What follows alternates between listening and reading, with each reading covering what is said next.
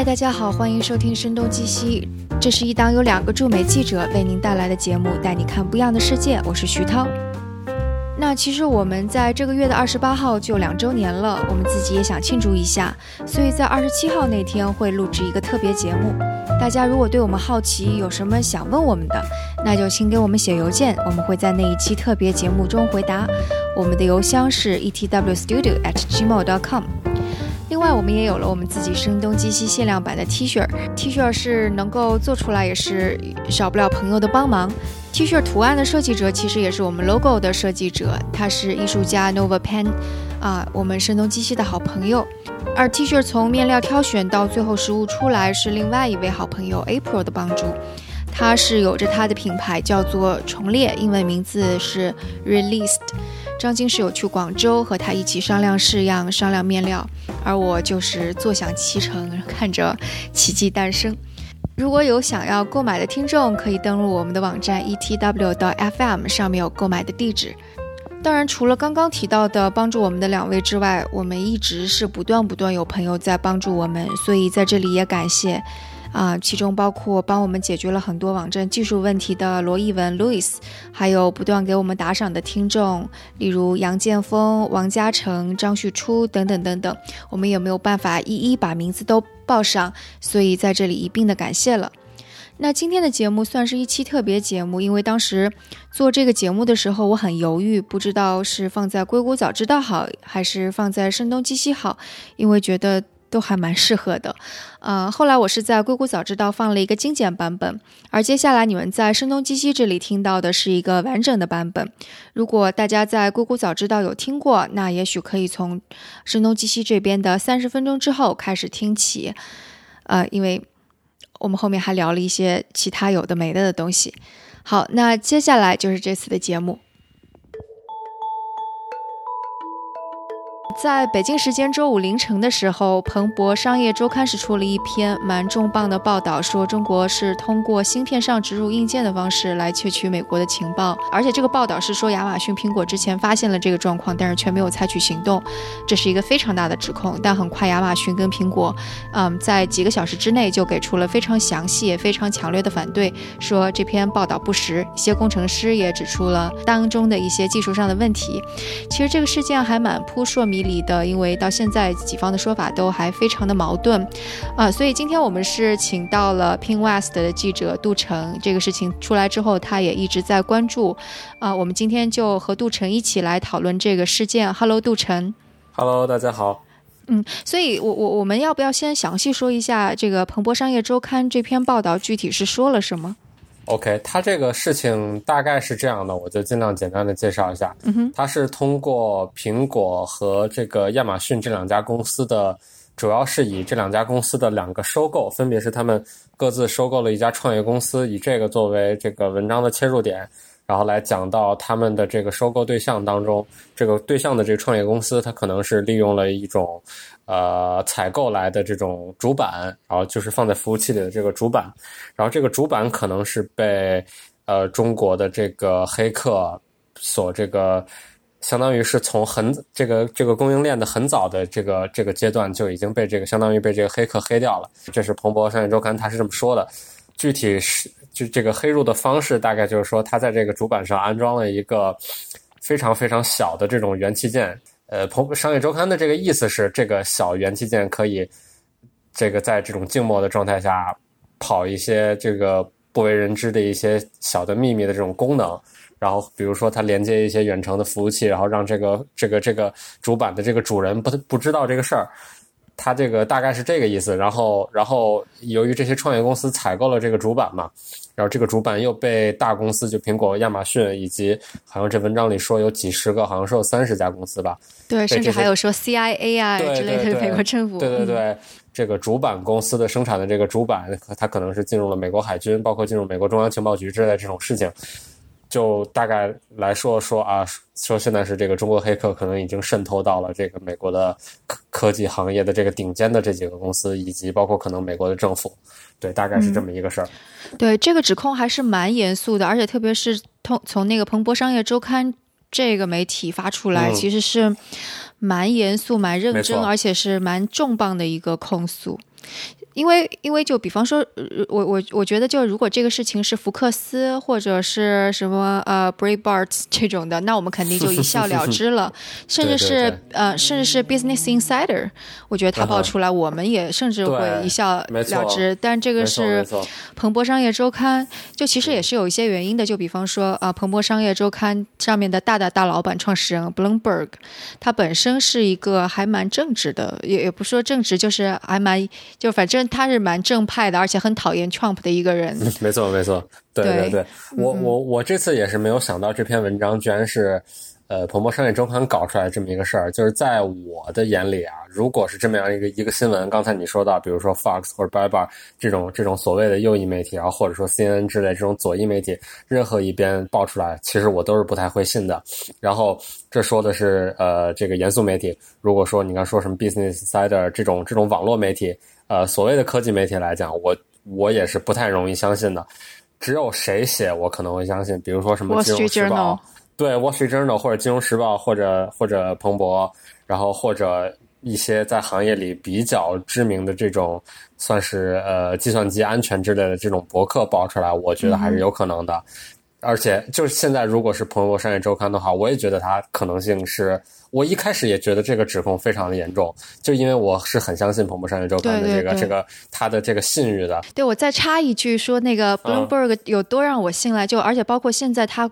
因为这这个报道相当于是在科技上的一个控诉，但管科技的这个人是 Brad Stone，也是一个非常具有声名的，因为他写了那个亚马逊的 Everything Store，甚至亚马逊那边也特别不喜欢这样子的报，这个这个书他也写出来了。然后，对对对，他也是在我们这个记者行业界是非常有名的，而且这样的报道一定是经过了。呃，彭博内部层层的审核的，因为我记得那个前段时间正在看那个《Bad Blood》这本书，是说《华尔街日报》的特稿怎么把独角兽公司那个血液检测公司 Seranos。的这个报道写出来，他针对一家独角兽公司，他都是会非常慎重的说，反复去检查你这个证据是否足够，你是除了那个第二手、第三手的信源之外，你有没有第一手的信源？甚至他说匿名还不行，一定要有人愿意那个真实具名的出来。所以我我觉得我在我心目当中。Bloomberg 跟 Wall Street Journal 是同等的重量，所以我不能相信说这样一篇文章 没有经过这种层层的审核就出来，我是不相信的。我我我相信他是，我也认为他应该是通过了这个比较复杂，然后也比较严格的这种。不会出岔子的这么样一个编辑审核的这个过程，然后包括我之前在这个推特上也是看到有那种专业的技术媒体，就是说说彭博商业周刊是一个两千名记者组成的一个非常专业、非常庞大、强强非常强力的这么样的一个记者团队，然后他可能有好几层编辑来对这个东西把关，对，包括你刚才说到的这个要要要有这个信源交进行这种交叉验证。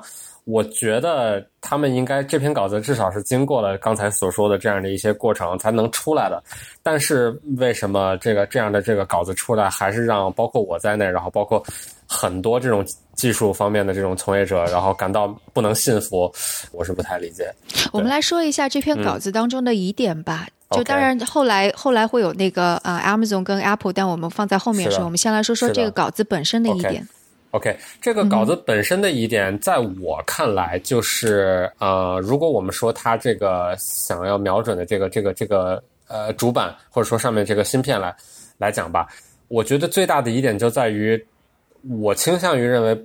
他们的记者或者说他们的编辑可能夸呃选择性的夸大了这个这个这个芯片它所具有的能力，包括他在这个文章里说。呃，他专门专门提到了这个文章的一些功，呃，专门提到了这个芯片的这个功能。他说，这个芯片里边内置了内存，然后它有网络连通能力，就是这个 networking capability 联网，然后以及它还有足够的计算能力来执行一次攻击。他的这个原话是这样说的。我我希望我的这个翻译是没有错的啊，但是我觉得他的这个表述是在我对于这块芯片这个有限的了解来看，我觉得他是夸大了这个芯片的能力。这个在呃我们在淘宝上或者阿里巴巴上就可以搜到，就是它是一个二点四 G 赫兹的这个蓝牙天线滤波器，这个叫叫应该叫八轮信号滤波器，大概是这么一个东西。它的功能是。怎么样的？就是它其实是来来来，我我是一文科生啊，我就尽量简单的去描述，它是一个调节天线频率、调节这个信号强度，或者说调节这个电电路的这个电流或者说电压之类的这么样一个东西。它基本上是一个电阻，然后天线之类的这么样一个东西的融合体，它里边不太可能有地方放进去所谓的处理器，放进去这个存储空间，它最多里面有个电容。它有呃或电容或者电阻或者里面有天线，这样就差不多了。如果有这么小的一颗芯片，然后还能够对这个这个像《彭博商业周刊》这个文章所说的这样去发起一次强大的这种黑客攻击，如果有这样的真有这样的东西存在的话。我不相信苹果和亚马逊发现不了这个东西，但也有可能它只是就是你刚刚说的那个淘宝上能够买的，也可能只是被他们借用来做了一个拍摄的那个例图而已，就并非是本质上是这样一个芯片。这个呃，我我我我不太确定啊，因为他们这个文章里多次出现了这个这个芯片的这个外观，然后看起来不像是一个纯粹就是为了 illustration，就为了为了取得效果，然后。就是编编造出来或者画出来这么一个东西，我感觉他们是，我感觉他们是想说，就是这个这么小的一块芯片的。对，但是在那个就是在这个就是配图这方面，的确也是大家很质疑的地方，因为很多人就会说，他们给出的这个配就是不是实拍。他们是类似于还是一个制图制出来的一个示意图，对。然后很多人就特别是行业内的人会说，为什么你不把实拍的东西给我们看？然后实拍的东西给我们一看，可能我们心里就更加有数了。对对对，这这一点我也有想过，就是你刚才说的这一点，在我看来是他们在这篇文章里边。的一个比较严重的问题，这个问题是什么？在我看来，就是他没有提供足够多的证据，或者说没有对他的这个技术领域的指控做出足够的论证。他没有提供足够多的公开信源，他也没有提供多足够多的这种公开的这种这种技术上的这种证据，能够让我去信服，确实有这么有这么强大能力的这么一块小芯片存在。他的证据论证是非常薄弱的，他的叙述特别的强，反而。嗯哼，对对，你刚刚有提到一个说他的信源也不是很充足，那他几乎主要的信源有多少个信源来着？是？之前写稿子的时候，记得他是说有十七个独立的信源，然后从我对这个文章的理解来看，这个十七个信源当中，可能有那么三五个不，可能不到三五个是来自这些公司的。然后说，我记得是两个来自于亚马逊，两个来自于苹果。OK OK，他反正他，我记得他说了有几个 Apple Insider，有几个亚马逊员工、前员工或者现员工，然后。言外之意，其他人都是研究或者说调查过这个这个黑客攻击事件的这个政府官员，比如说 FBI 或者 CIA 之类的这些，他有说有现官员有前官员，但是唯一就是就是让我感觉到非常匪夷所思的就是这个里边没有一个人是公开的，就没有一个人的名字是放在这个文章里边的。所有人都是不具名的，因为为了这样或者那样的原因，我是觉得非常匪夷所思。特别是它里面提到了，我记得至少有提到一个是这个这个之前在这个政府工作，现在可能已经不在政府工作了。他为什么不能把这个呃，就是记者编辑为什么不能把这个人的把这个人的名字放出来？这在我看来非常匪夷所思。对，而且这个这个相当于公布这个，并不会有就是什么名誉上或者被。被那个对方追杀这种情况，我个人认为应该不会。对对呀，我觉得这不是一个爱国主义行为吗？就哦，站在美国的立场上，是的，就爱美国的行为，没错。对，所以我我我我我不太知道为什么需要隐藏这些。嗯嗯，呃，就我我还有感觉，就是我刚才提到另外一个让我感觉很就是匪夷所思的是，这篇文章它出自《彭博商业周刊》，它是最近一期《商业周刊》的封面的这个深度报道，非常。在他们认为应该是非常重要的这么一篇文章，这个文章的文本在我看来就真的是，呃，让我有点无法接受。不是说我看不了这样的文字，是我没有想象过这样的文字会从《商业周刊》的这个封面文章里边读到。你是说各种那个形容比喻太太夸张了是吗？对，首先它的形容比喻非常的夸张，它里边它里边我刚才提到有十七个不具名的这个这个匿名匿名匿名的这个讯言，它有两个还是三个就是实名出来的这个采访对象，但是这不是这个关键采访对象，这些都是周边的采访对象。大概就是计算机安全方面的这种专家。他采访一下这些专家，提供一些这个这个这个阐述，然后来告诉读者这个事情有多么严重。他这个专家的这个发言，真的是在我看来，真的是这哪是专家啊？就是我都可以说出这样这样的话，你还是专家吗？就他把这个他把黑掉这个这个这个主板的这个公司叫超微公司，比作黑掉了微软。我觉得在我看来，这是一个非常烂的比喻。然后他还说目就是。观看这次黑客攻击，就有如观看黑魔法一样，有如亲眼目睹独角兽飞越彩虹之类的这种这种话语，在我看，我真的是无力吐槽。我我觉得，就是作为一个有素质的记者的话，其实写的时候，你就。不应该把这样子 太过夸张的形容给放进来，这种 quote。对，就是我们做采访，肯定就我们都有这样的经历。就比如说，你采访二十个人，可能只有两三个人的这个话可以用的，这个人说的话可能只有百分之二十是可是可以用的，这都是非常的正常的。我在我看来，他们完全没有，就是《彭博商业周刊》封面的文章，完全没有放出来这样的这种。这种这种采访，对。然后另外一个说法也特别让我觉得还是蛮夸张的，说这犹如是，嗯，他怎么说的？就我我现在没有那个文本在这里，但大概的意思就相当于是在上海上游的，就长江上游，呃，丢下一根棍子，然后期待着它被冲到了西雅图的岸上，对。然后然后就说，而事实上这个实现了，就是就是看看着你你看上去好像这句话是形容这个特别难不可能的事情，然后下面他就接一句说，但这个实现了。是的，是的，呃。呃，从就是如果商业周刊的这些记者他们的这个这篇文章，或者说他们在文章里写出来这些指控，是最后被证明是真实可信的，这样的话，那确实是刚才这个形容是还算比较准确的，在我看来是确实是这样，因为。他们是相当于在这个供应链非常早的这个这个阶段就植入了这么小的一个，呃，在外人看来可能不太容易这个这个这个关不太不太容易注意到的这么一个芯片。他们在做呃，就是黑客在在做这个事情的时候，他们不知道这个芯片会被放到哪哪块主板里，这块主板会最终流落到哪个经这个这个供货渠道，或者说它是直接供给某个客户，或者说。进入了某个销售渠道，比方说这个这个这个美国的这种这种 IT 方面的这种，甚至是五金店之类的，他不知道这块主板最后会流向哪个地方。是。然后结果这这块板或者这他可能这个文章里大概说意思是大概有几千个服务器，最终进入了苹果公司，进入了亚马逊公司以及各种各样的美国最优秀的这个公司。就是如果这个事情最后真是成真的话，我是。真的非常佩服这些记者。他们怎么发现这个事儿的？以及他们刚你你刚才说他们那那段形容，我觉得那那还勉强算是比较比较准确的。对对，这一段其实也是一些那个啊技术专家，也不是技术专家吧，就就你会看到有些人写博客在质疑这个事情，也是拿出来一点说，如果是因为说如果就像你刚刚说的技术上，他是希望通过安装一个后门一样的东西，然后呃在服务器上面把一些数据传回到。那个传传回传回中国，那这个数据量就太大了，所以它必须 target 就是目标对准某些最重要的东西，这样就不需要筛选。没错，但是这个是他说是没有办法实现的，很难，应该是很难实现的。对，嗯，呃，我我我为什么我为什么觉得这个东西很难实现？就是这个里面有太多的环节，太多的这个可能性和太多的角度，都可能让这个事情最后让这个这个这个东西最后破产。比方说，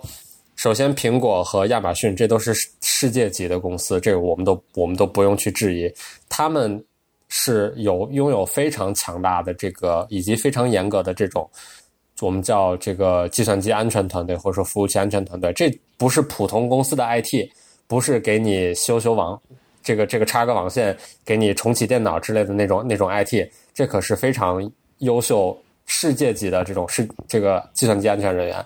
他们在比方说收购创业公司，把创业公司的这个服务器搬到自己的机房里的时候，或者说他们在对这个创业公司收购的之前进行这个技术方面的这种审计的时候，我个人认为，我倾向于认为他们是肯定会发现这样的事情，如果有的话。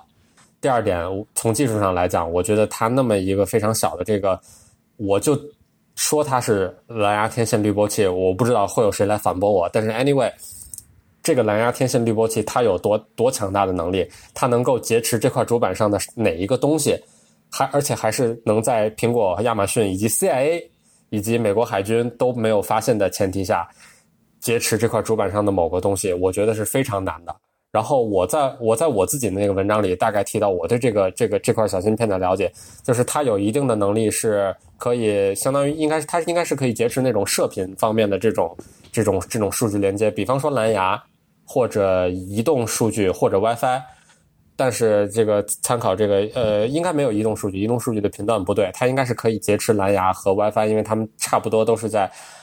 两点四、两点四五或者五 G 赫兹之类的，这个大概是这个这个频段之内，它是有能力劫持那个东西的。但是它能劫持这个蓝牙或者 WiFi 连接，能在里边加入或者提取走多少东西，这是一个非常小的元件。它里边就算有内存的话，能存储几几百个字节，我觉得这个就算能劫持，它劫持到的信息也是非常有限的。它怎么能够去去劫持到？就是它怎么能够在在一个高可行性性高可行性下，以及高效率的这种这种前提下去做这么样一件事儿？我觉得它的效率太低了，我觉得它的可能性太低了。嗯，哎，你记得彭博的这篇文章当中有说到技术方面的反方意见吗？呃，技术方面的，呃，应。应该是应该是没有吧？他们基本对基本基本没没有人去去反驳他。对，所以我觉得这一点也是很有意思的。因为这个事情发生了之后，我的第一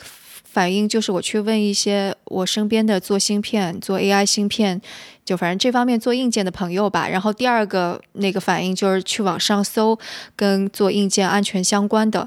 然后我身边的朋友，就我也不敢说他，就我也因为我不懂技术嘛，我也不敢说他们真的是是否就芯片行业、硬件方行行行业也隔行如隔山。但是我身边的这个朋友就跟我说，说这个真的蛮难的，说如果能够这么小的芯片植入进去，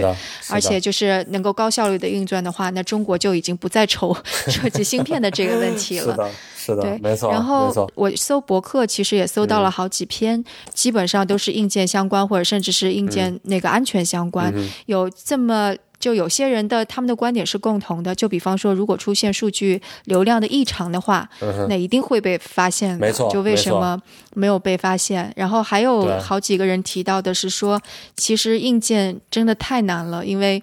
你就是你，你其实。加一个芯片，还不如直接就去安装的时候就安装入有后门的这种元元件，而不是直接加一个芯片进去。但比这个更加容易的是，你直接用软件就行了。你为什么要用硬件？所以就是我看下来，我觉得就这些分析还是蛮有道理的。虽然我也不知道这些写博客的人究竟是谁，他们有的是声称自己是在硬件安全领域已经研究了好几年的，然后有的是声称他们正在做芯片。所以我。觉得就是，既然我这样子稍微问一下身边的朋友，或者我搜一下都能够搜出这些的话，为什么彭博没有把这些东西放进去？但他们同时又把苹果啊或者亚马逊的这个反对意见放上去了。对你刚才提，就是你刚才提到的这些，就是技术安全方面的这些专家，就是他们的这些表述，在我看来都是。逻辑上是正确的，就是说他们逻辑都是正确的，但是他们不能做到一点，就是说完全反驳这个彭博这彭博这篇文章，因为他们没有足够的这个技术上的这种这种怎么讲，就是足够明确的这么样一个陈述来告诉你，我告诉你这个芯片它就是做不到这个事情。对他们，他们，他们，我我觉得他们就是这就学理工科的比较有逻辑吧。他们会说，从某个方面来说这是有可能的，从这个方面来说可有可能的。但你走到某一步的时候，这种可能性是走不下去的。比方说，有一个人前面说这个可能，这个可能，他说，但是你要大规模的去重新，就比方说把芯片重新，就是因为即使是你增加一个芯片，你也是需要去重新设计这个芯片，并且去做 prototype。做完 prototype 之外，你还要找到一个关键的人怎么在制造的过程当中把它加进去？这个，这这个在我看来就是我这样吧，我我也给一个特别不恰当的比喻，就是我刚才突然想到了，基本上就是你在地球上发了一个火星车上到火星上去，然后你要能跟这个火星车建立这个这个联系，你是要建立在这个这个这个火星车正好面对这个地球，或者正好面对着这个卫星的时候，然后地球又在不停的自转，又在公转，火星也在自转，也在公转。你真的不知道，可能一年当中，也可能只有两秒钟或者五秒钟的时间，这个火星车能能面对到这个这个这个卫星，然后能够回传一次数据。我觉得这颗芯片在这个苹果或者亚马逊的这个主板里，它差不多也就是这样的。它真的不知道什么时候能够正好巧合通过了重重关卡，通过了苹果、亚马逊的这个安全人员的这个考验，通过了这个主板自带这个操作系统的这个这个这个安全审核，通过了各种各样的这种重重难关，然后最后跟这个黑客建立联系。我觉得差不这这两者的这个可能性差不多是一样的。嗯，然后那个接下来，如果说就其实很多人对技术上还将信将疑的话，那后来在当天几个小时之内，苹果和亚马逊都给出了一个特别强硬的措辞。没错，我觉得这个也是很多人开始怀疑这篇文章的原因。是的，是的，这个苹果和亚马逊亚呃亚马逊我就不说了，苹果是一个这个在大家印象里就是出了名的回复任何问题都很慢。出了任何问题，都说是呃一一开始都不回都不回应，一般一个星期甚至半个月内都不可能回应，只有等这个事情包括当时天线门的事儿，对，没错，只有等这个事情闹大的时候，然后才会乔布斯站出来说是你自己用的有问题，是你自己这个握把这个握持手机的方式有问题，一般都会把这个问题推到用户的身上，比方说之前那个电池老老化的那个那个事件。不知道过了多久，可能至少得有过了一个多星期吧，然后最后他们才才出了一个一个声明，告诉你，我这个这个就是我的功能，这不是 bug，这是功能。苹果是一家这样的公司，它是一个在这个回复媒体质询、回复公众意见的这个事情上非常负面、非常消极、非常被动的这么一个一个公司。对，而且能怎么模糊说就怎么模糊说。没错，这次真的是让我大开眼界。他一回复的超级快，二回复的超级直接。他深入到，没错，他深入到这个彭博这个这个指控当中的每一个细节里边，每一个事情他都去反驳，而且是非常强硬的告诉你，我自始至终就没有发现过。你知道让我最最最讶异的是苹果当中。的哪一段吗？他说几年前那个彭博就不断的通过正式或者就是拐弯抹角的或者正式的来问我们这个相关的问题，每一次我们都回过头去调查，每一次调查完了，我们都明确的跟彭博说没有 这个问题。就是这这一段，我我我都不太敢相信这是苹果写出来的一段东西。是的，是的，对，这这就是涉及到我我我刚才提到的一个逻辑，就是说。彭博已经多次，他们的记者多次通过这个媒体质询的方式找到苹果，告诉你们，我你的这块主板，我我不知道记者当时跟苹果的这个公关或者跟他们的安全人员说的有多详细，但是我觉得他至少应该提到了是你们的这个来自来自于超威的这个主板上出现了这样的问题。我觉得你如果这样多次去找苹果的话，苹果不可能说我。每一次都对我的这个主板进行非常详细的这种查验，还查不出问题，这个可能性是非常非常之低的。对，对，而且就是还挺有意思的，就是呃，虽然彭博会三番两次说政府机构已经在调查 Amazon 跟苹果了，但是这两家公司都非常明确的说没有接触过任何这方面的人。然后甚至苹果更加觉得是因为，就是苹果在其实我看到说苹果否认的时候，我还在想，嗯，也许是政府下了封口令也是可能的。但是苹果做的太绝了，他接下来就会说说我们也没有得到任何的这种政府的禁令或者保密协议，没有接受到任何的封口令。我觉得这把话全都给堵死了。没错，这个这个这个我之前在也也是昨天在查资料的时候，我是看到有人提提供了一种可能性，就是说。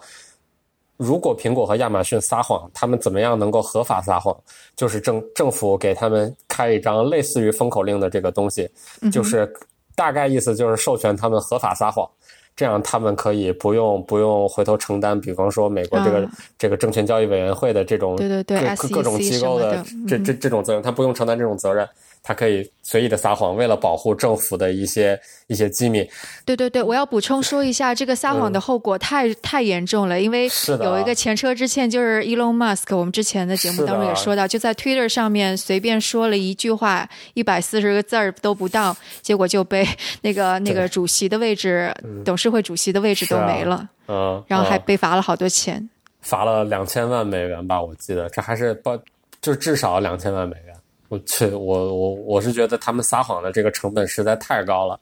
但是他们为什么声誉什么的全都给败坏掉了？没错，没错，没错。还还有一个小细节是那个亚马逊的回复，就很多人提到说这个亚马逊的这个回复不是公关回复，它的署名是他们的这个 CIO 吧，还是就首席信息官，还是首席安全官这么样一个人？相当于是这个人是这个人署名的这个回复。你说是 AWS 的还是亚马逊？AWS AWS 是这个叫 Stephen Schmidt，这个应该是他们的。我我我可以现在查一下啊，是他们的首席信息安全官。嗯哼，这个不是一个非常高、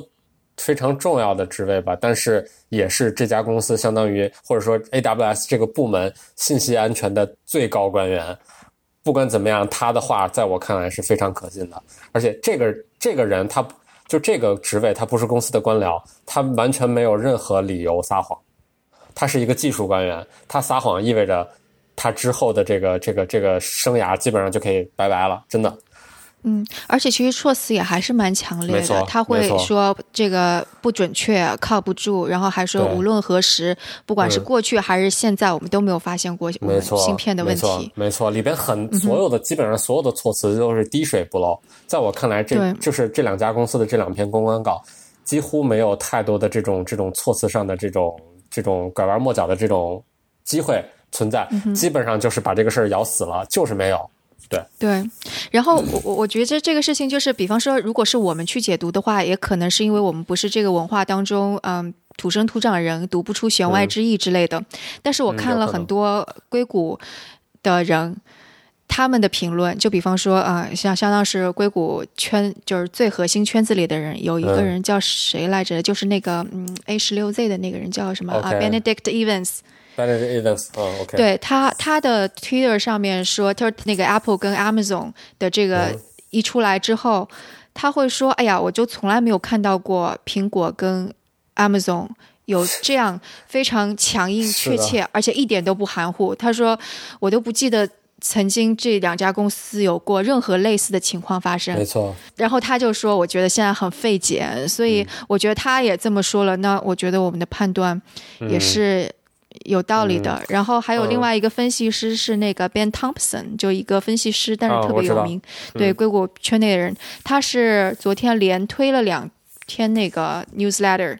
然后几乎也是在说他对这个事情觉得很费解，而且他他他的第二篇推送说的是，我现在是在怀疑 Bloomberg 这篇文章，就非常大倾向的怀疑 Bloomberg 这篇文章是有问题的。没错，没错。我之前也也也是查资料嘛，就有看到很多这个安全方面的人士。Twitter 上有一个叫 Swift on Security，也是非常有名的这么一个一个账号。他的这个表态就是说，他没有任何的偏见，他呃不不偏向任何一边，他没有自己的这个意见。他现在就是在在在在静观这个这个事情接下来还会怎么样发展。因为为什么？他首先相信，就是从这个苹果和亚马逊的这个声明当中可以看出来，相信苹果和亚马逊都没有说谎。在彭博这边，他没有任何理由质疑彭博的这个这个这个这个信誉。我我也是这样认为的。我从来没有想过彭，我从来没有怀疑过彭博商业周刊，包括彭博社的这个这个这个这个信誉。我觉得他们肯定是，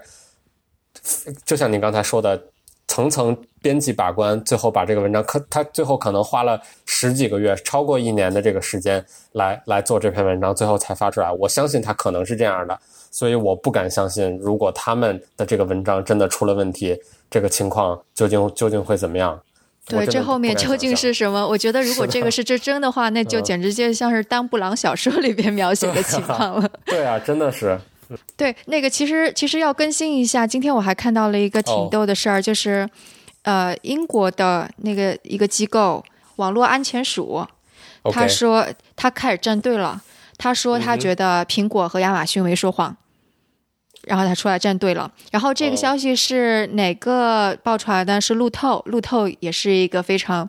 有声誉的大的媒体。然后路透这里还有一个特别有意思的细节，他是呃采访到了苹果的，就是前法律顾问的老大。嗯哼。然后问他就是这个事情，然后这个这个人他就说，当时彭博打电话来问这个事儿的时候，他还蛮惊讶的，所以但是他也跟 FBI 内部的这个总检察长是有有有有有联系的，所以他就直接打电话给这个。嗯，总检察长了，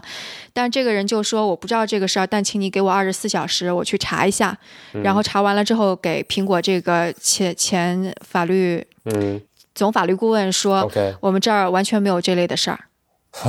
对，这也是为什么苹果在他们的声明里说，他们自己包括他们在这个政府单位里边的这个联系人都对此事不知情，完全不知道有这么一个事儿。等于是像我们说到这里，会有一个倾向，觉得可能 Bloomberg 在这里的问题更大一点。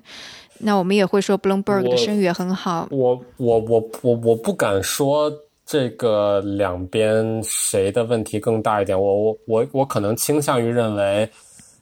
商业周刊的记者可能，我倾向于认为他们可能被他们的信源坑了。就是他们，我倾向于认为他们的信源，包就是这些政，主要的是这些政府里面的这些这些人员。他们自己没有搞清楚这个事情到底是一个什么样的这种情况，然后这些这些信源就把这个事儿捅给了这个商业周刊的记者，啊商然后商业周刊的记者，他可能是想去搞个大新闻或者怎么样，然后他就去各种各方面去调查，然后然后最后总之他们获得了足够的证据来支持他们这篇文章，最后他们就把这篇文章发出去了。但是如果我们怀疑信源的话，就外界都能怀疑信源的话，为什么彭博内部的编辑层层把关不会去怀疑呢？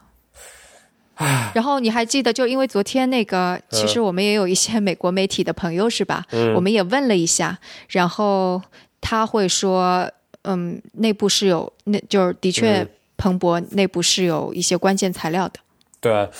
就我因为现在看不到这些关键材料，我觉得很难。就怎样才能看到这个关键材料？除非苹果和亚马逊之类这些公司起诉彭博，这个东西才有可能。就是到双方举证的这个过程当中，才有可能说这个这个材料公开。从这篇稿子现在这个状况来看，我觉得它，我觉得它的效果已经达到了。它没有必要对这篇文章进行任何的修改。然后它也没有必要说，我我为了证明我自己说的是对的，再发一篇文章，把这把这些证据都放出来。我觉得它是没有必要这样做的。但这也不像是彭博的立场，对不对？就不像是我们认为彭博会站的一个立场。我怎么讲？就是彭博不算是一个这个在这个政治的这个保守或自由这个，他他不算是偏向于哪一边的吧？我个人认为他是中间可能稍微偏左一点点。